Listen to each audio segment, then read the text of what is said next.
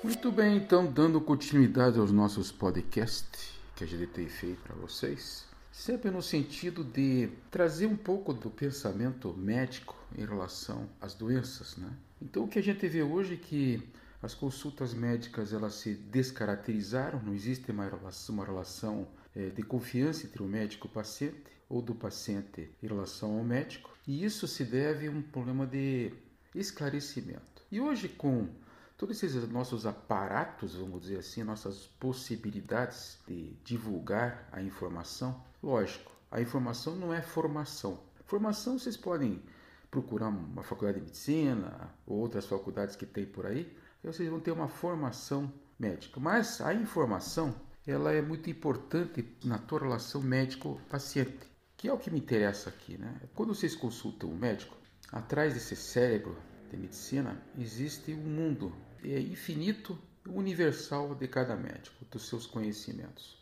E o paciente também tem esses conhecimentos no seu infinito, na sua profundidade. Então, esse casamento deveria ser harmônico e vibracional entre um e outro. Mas isso vai depender do quê? Da capacidade da pessoa ter acesso à informação. Então, do que, que nós estamos falando? Estamos falando de uma doença que não é doença, ela é uma síndrome. Hoje nós temos excesso de peso, em 1 bilhão e 400 milhões de pessoas no mundo, prevalência altíssima. Só para dar uma ideia, vamos dizer, um quarto da população mundial está em processo de obesidade. E, de repente, estamos perante doenças inflamatórias como é o Covid.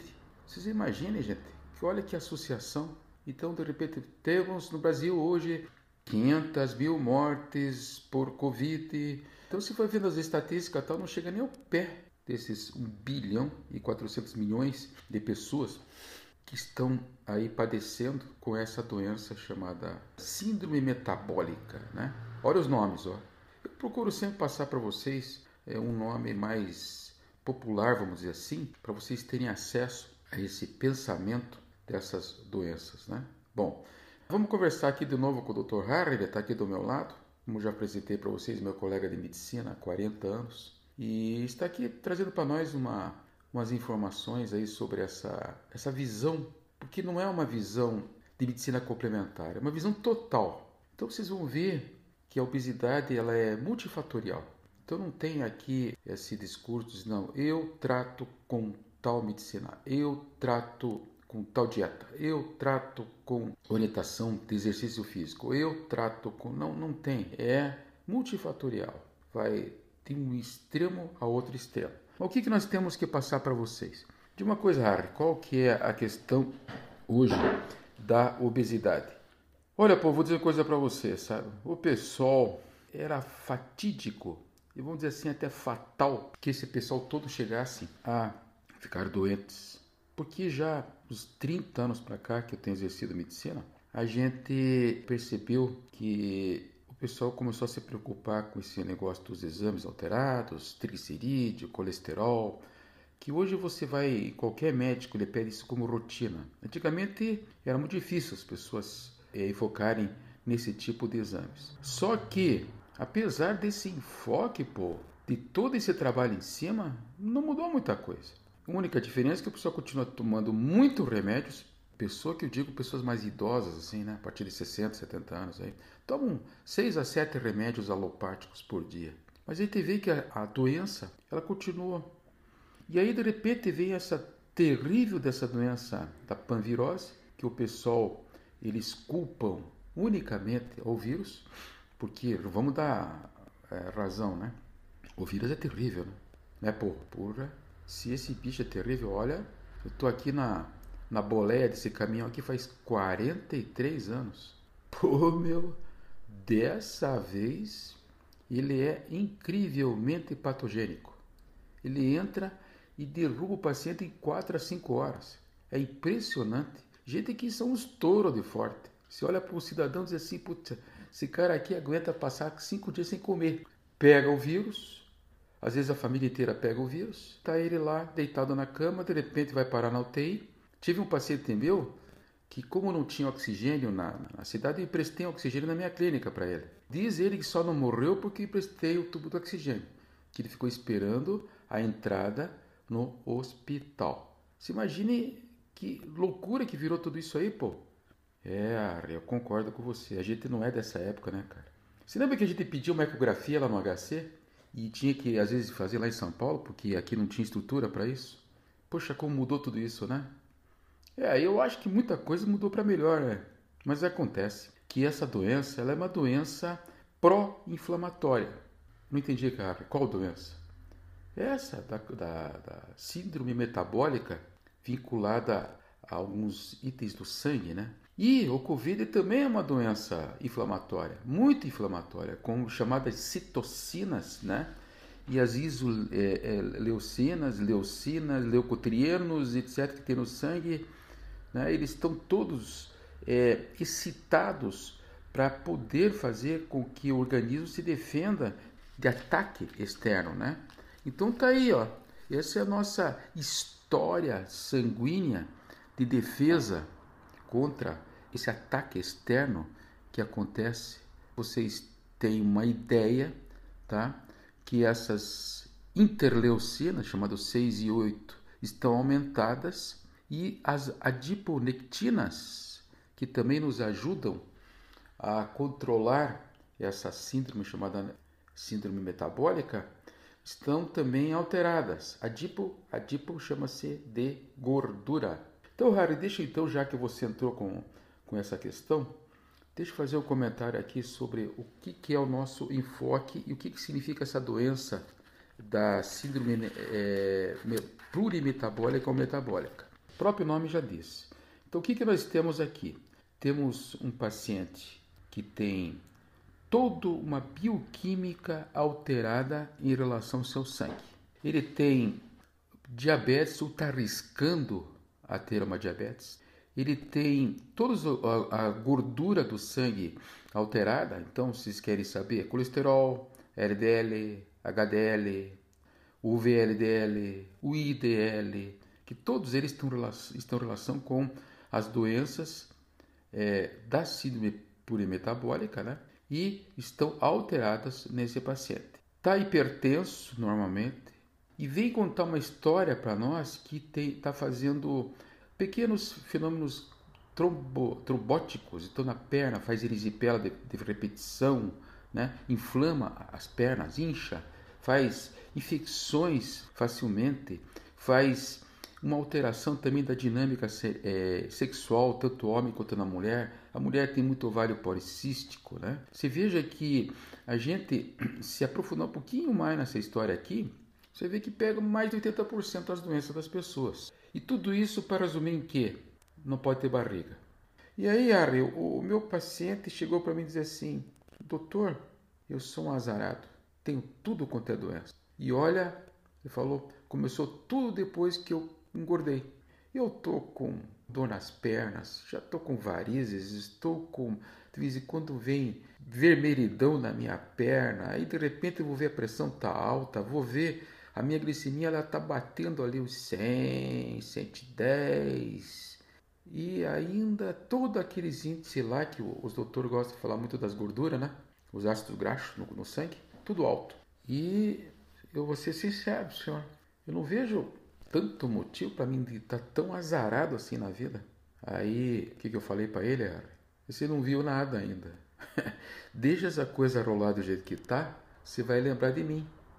Vai lembrar quando tiver teu infarto, quando tiver teu acidente vascular cerebral, quando você começar a ter infecções de repetição, quando você começar a ser diagnosticado realmente com diabetes mellitus do tipo 2, quando você começar a partir para essas doenças chamadas psiquiátricas, com alteração de condutas, desvio e começar a perder familiares por causa do seu comportamento. Quando você começar a entender que o amor por você por si mesmo já não existe mais com aquela intensidade como existia antes, a pessoa tem que ter amor por si mesmo, o amor próprio por si mesmo, o cuidado por si mesmo. Vamos ver como é que está o tamanho da minha barriga? Cintura, gente. Tão simples, né? Você vai complicar isso para quê? Na né. Como é que você fala, para os teus pacientes? É, eu falo isso aí. Controle os exames de sangue e sempre meça a sua cintura. Ah, mas e a balança? Olha, é importante, mas a cintura. Se veja que a gordura da balança é uma gordura total do peso do cidadão, né? Mas a, a, a cintura não. Se aumentou um dedinho, dois dedinhos da sua cinta, fique alerta. Isso é muito grave, é muito complicado. Bom, tá bom. Então, o Harry, vamos passar uma, uma dieta para ele? Vamos. Eu não sou nutricionista, pô. Ele tem que ir para uma nutricionista. Elas estudam isso anos e tem a capacidade de classificar, de orientar essas pessoas no que estão comendo errado. Por exemplo, você vai comer um bife. É, mas esse bifinho, é, bifinho aqui é magrinho, olha aí, ó. Vou comer com verdura, quer dizer, proteína com verdura, espetacular. Porque o hidrato de carbono, que são as massas e os açúcares, nossa, eles fazem uma revolução com aquela tal daquela insulina no sangue lá, que é um terror. E a insulina engorda, a insulina infarta. Mas, então, tá lá ele comendo aquele bifinho magrinho. Você, não... Você come gordura, meu querido paciente? Não. Ah, não? Sabe quantos por cento de gordura tem esse bife aí? Não. 40%. E na costela? Uns 95% de gordura. Então, essa ingesta de ácidos graxos é, livres que, que nós fazemos, ela mexe com tudo, não é, Harry? É, pô. A tal da gordura e o sedentarismo está matando a população. Você não vai acreditar, são 17 milhões de mortos por ano no mundo por causa dessa dupla dinâmica. Sentou e começa a comer gordura. É, 17 milhões, gente, não é pouca coisa não. Isso sim é uma epidemia, né, gente? Cara, puta, é isso é epidemia mesmo. Só que essa epidemia que está aí, ela é secundária ou consequente a isso. Isso o quê?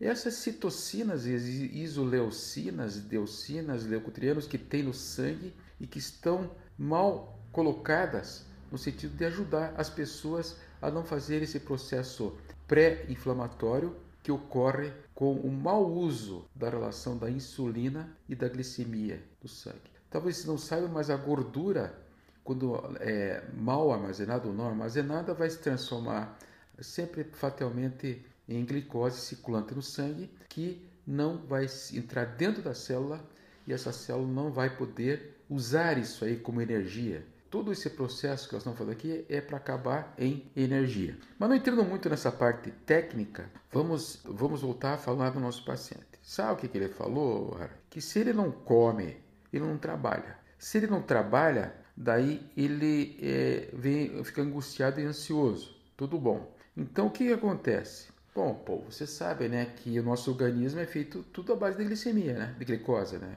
Então esse corpo sedento por açúcar, ele tem que receber essa alimentação de fora, de preferência tem que tomar cuidado com esses açúcares de alto consumo que fazem explosões calóricas. Ele é absorvido é, no corpo, vai ao pâncreas, ao fígado, do fígado vai ao músculo, do músculo vai se transformar em ATP-ADP, em energia. Então isso tem que estar bem equilibradinho no nosso corpo.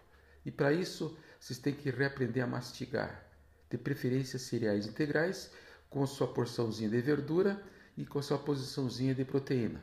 Tá, não vou entrar nessa questão da nutrição. Então, como nutrólogo, eu falo para vocês o seguinte: tem que fazer exercício, porque senão essa glicose vai ficar no músculo, e se ficar no músculo, ela libera uma enzima chamada GLUT1, GLUT2 até o GLUT4. Epa, complicou? Ei, pô, aqui é o Harry falando. Não fica falando desses termos muito aí, não, que os caras saem correndo. É, então tá bom. Não, eu vou, eu, eu tô sempre tentando desviar e entrar nessas, nesses termos para não incomodar vocês, mas de repente vocês têm que ter noção, sim, que vocês toda vez que estão comendo alguma coisa vocês estão é, mexendo com a insulina de vocês, tá? E essa insulina, ela vai entrar no sangue e quando ela é bem utilizada, quando ela é bem é, manipulada, ela não vai fazer gordura abdominal nem visceral. Ela não vai fazer com que vocês fiquem cansados ao ponto de não querer fazer exercício físico. Ela não vai fazer com que vocês fiquem com a mente obtusa, confusa. E o principal, gente, que é desse momento, não vai fazer com que vocês se tornem pessoas imunologicamente incompetentes, provocando fenômenos é, trombolíticos, de trombose, fazendo com que vocês utilizem a relação das adipocitocinas que existem no tecido adiposo, né, para fazer uma boa relação desse, desse conteúdo no sangue. Enfim, fazendo com que os HDL, LDL, VLDL comecem a funcionar de uma maneira harmônica no sangue de vocês. Então, fechando esse raciocínio, vocês têm também essa questão é, relacionada com vasodilatação, né? A vasodilatação ela é muito importante porque vai, vai lidar com a arteriosclerose, aterosclerose. Então, do que nós estamos fugindo hoje? Estamos fugindo dessa deposição de gordura nos vasos sanguíneos. Então, essa obstrução que ocorre no, na, na circulação do sangue tem muito a ver também com essa captação da glicose, que tem que estar é, bem casadinha com quem? Com todos esses elementos figurados do sangue e com todo esse discurso que a gente está falando aqui sobre os ácidos graxos. Né? Eu vou dar uma parada agora e a gente continua daí no próximo podcast.